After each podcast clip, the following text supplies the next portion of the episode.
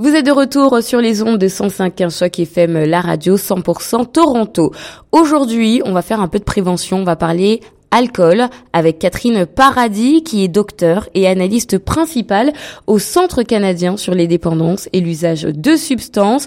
Merci d'avoir accepté euh, notre invitation. On va directement rentrer euh, dans le vif du sujet. Madame Paradis, est-ce que vous pouvez présenter aux auditeurs qui ne connaissent pas le Centre canadien sur les dépendances et l'usage de substances? Oui, alors le Centre canadien sur les dépendances et l'usage de substances euh, est un organisme canadien qui a pour mandat euh, en fait de réduire les méfaits liés à l'usage de substances dans la population canadienne.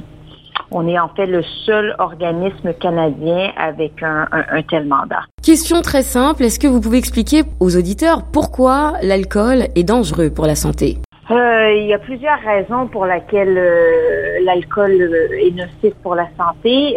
il y a bien sûr des effets à, très court terme lorsqu'on s'intoxique de manière épisodique, c'est-à-dire quand on prend une grande quantité d'alcool dans un, court laps de temps. les intoxications sont liées à tout un ensemble de méfaits qui peuvent aller de la chute, de la blessure, de l'accident, mais aussi on parle souvent de, euh, de problèmes euh, qui peuvent être d'ordre financier, plus personnel, domestiques, familiaux. Euh, on a qu'en passer aux épisodes de, violence liés à l'alcool et aussi, bien sûr, aux agressions sexuelles. Donc, il y a tout un ensemble d'effets à court terme.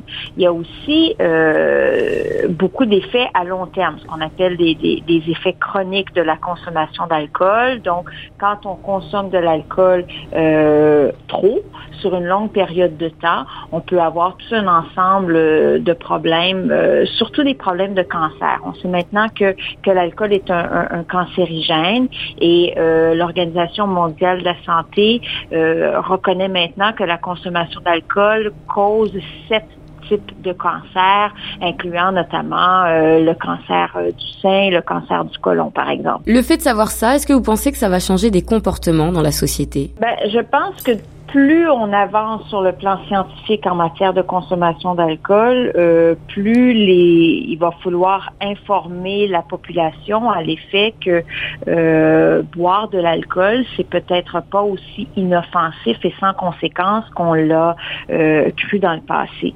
on va avoir un immense travail d'éducation à faire parce que quand on parle notamment du lien entre l'alcool et le cancer, au Canada, c'est uniquement 20% de la population qui ont déjà entendu parler de cette causalité.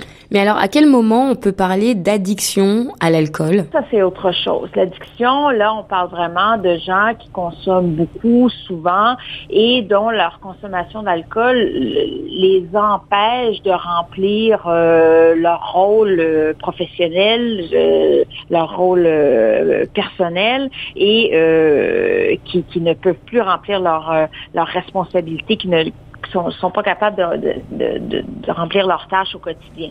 Donc ça, c'est vraiment autre chose. C'est pas, euh, c'est pas du tout la, euh, c'est une très petite euh, proportion de Canadiens qui ont un trouble lié à l'alcool. Mais ce qu'il faut bien comprendre, c'est que on n'a pas besoin d'avoir une addiction à l'alcool pour euh, souffrir des méfaits liés à l'alcool et, par exemple, développer euh, des maladies chroniques. Alors, j'aimerais bien justement qu'on en parle de ces méfaits. Qu'est-ce que ça peut causer sur la santé? En 2012, on a passé en, en, en revue euh, toutes les études mondiales qui avaient analysé le lien entre la consommation d'alcool des gens dans différentes populations sur une longue période de temps et, et le fait qu'ils aient développé certaines maladies. Et euh, ce qu'on a vu, c'est qu'il y avait environ une... En fait, la consommation d'alcool est associée au développement de plus de 200 maladies. Euh, il y en a 13 en particulier si on parle euh, tuberculose, euh, cardiopathie ischémique, euh, pancréatite, euh, épilepsie, et puis ensuite euh, tous les cancers que je vous ai nommés précédemment, c'est-à-dire euh, du sein et côlon, mais aussi tous les cancers oraux, de l'oséphage, rectum, foie, larynx, voilà. Alors, est-ce que l'alcool s'est banalisé dans notre société? Pourquoi c'est pas considéré comme nocif? Je vous mets au défi d'aller à un événement professionnel ou social où il n'y aura pas d'alcool de servi. J'en ris parce que c'est pratiquement impossible. depuis plusieurs décennies, on a affaire à un marketing excessivement agressif euh, des grandes compagnies d'alcool, avec le résultat qu'on se fait maintenant offrir de l'alcool partout. Alors, alors pourquoi est-ce que l'alcool séduit mais dérange aussi L'alcool séduit parce que c'est une substance psychoactive qui, qui, lorsque consommée, évidemment, nous désinhibe, nous, nous, nous, procure du plaisir, on aime bien ça, mais elle dérange parce qu'effectivement, quand elle est consommée en trop grande quantité, euh, elle est associée à tout un ensemble de problèmes et, et de méfaits euh, bien connus. Quelles sont les conséquences de la consommation d'alcool, particulièrement au niveau des femmes? Parce que moi, j'ai vu qu'il y a des chiffres qui ont été révélés euh, dernièrement, euh, y compris par nos confrères euh, de TVA. on a parlé d'une hausse de décès de 3% entre 2016 et 2017 par rapport à l'année précédente. Alors, je voudrais savoir pourquoi est-ce que les, les femmes en sont plus sensibles? Une simple question biologique de métabolisme. Les femmes, parce qu'elles ont un plus petit poids, une moins grande masse, que, une masse musculaire, euh, ne peuvent pas consommer les mêmes quantités d'alcool que les hommes, de la même manière qu'elles ne peuvent pas consommer le même nombre de calories par jour que les hommes. C'est une question euh, euh, purement biologique. Donc, à quantité égale de consommation d'alcool, une femme va subir davantage de conséquences négatives qu'un homme. Combien de personnes à peu près consomment euh, de l'alcool au Canada? Euh, je crois que selon les dernières données, on est à peu près à 85% 88% de la population qui euh, rapporte consommer de l'alcool au moins une fois par année. Et c'est près de 20 des Canadiens qui rapportent consommer de manière excessive au moins une fois par mois. Alors c'est sûr que le pays doit en faire une priorité nationale, mais vous pouvez nous expliquer pourquoi? Tous les méfaits dont on parle depuis tantôt, évidemment, euh, coûte de l'argent au gouvernement et aux Canadiens.